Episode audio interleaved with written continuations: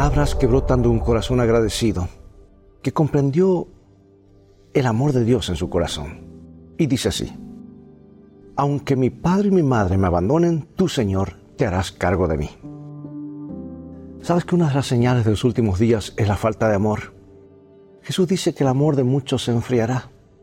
Por supuesto, el amor al cual se refiere este pasaje significa principalmente amor espiritual, el amor de Dios y el amor que debiera existir entre los hijos terrenales de Dios. Pero yo creo que también se aplica al amor natural, especialmente al amor que debiera existir entre los padres y los hijos. Porque Pablo dice en 2 Timoteo 3 que en los últimos días, y el término está empleado en sentido general, pues incluye a las mujeres también, dice carecerán de afecto natural. Y generalmente creemos que el amor de una madre es el vínculo más poderoso que puede existir entre los seres humanos. Sí, ha habido madres que dieron su vida por sus hijos. No obstante lo cual la palabra de Dios declara que ellas se pueden olvidar. Ahora, ese olvido se está convirtiendo en algo muy común en nuestra sociedad a medida que los hombres y mujeres se convierten en amadores de los deleites más que de Dios.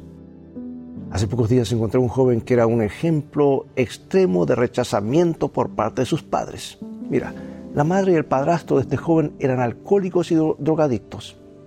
Probablemente por exceso del consumo de drogas, Jaime nació deformado. También tenía parálisis cerebral y era visco. Era inteligente y tenía buena memoria. Sus primeros recuerdos eran de que no lo querían. No solo su padrastro, sino también incluso su madre. Y siendo, siendo tierno todavía, Jaime tuvo que aprender a cuidar de sí mismo de la mejor manera que pudo. Y a los ocho años, sus padres fueron a la cárcel por un intento de asalto y se separó de ellos y llegó a ser un pupilo del Estado y cuando cumplió los 16 años había pasado por ocho hogares distintos. Y a los 19 se lo consideró incorregible. Y al llegar a este punto, Jaime estaba listo para suicidarse. Pero de alguna manera, mientras recorría el camino de la vida, oyó que Jesús nos ama. Y desde las profundidades del desánimo siguió escuchando una vocecita que le repetía una vez y otra vez, Jesús te ama, Jesús te ama. No, no a mí, replicaba Jaime, nadie me ama. Pero la voz persistía, sí, Jesús te ama.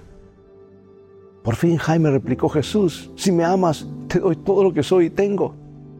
Y una calma descendió sobre Jaime que nunca había sentido antes. No me preguntes, amigo, amiga, cómo esto ocurre, pero es real. Hay un poder sobrenatural que actúa en nuestra mente y nuestro corazón.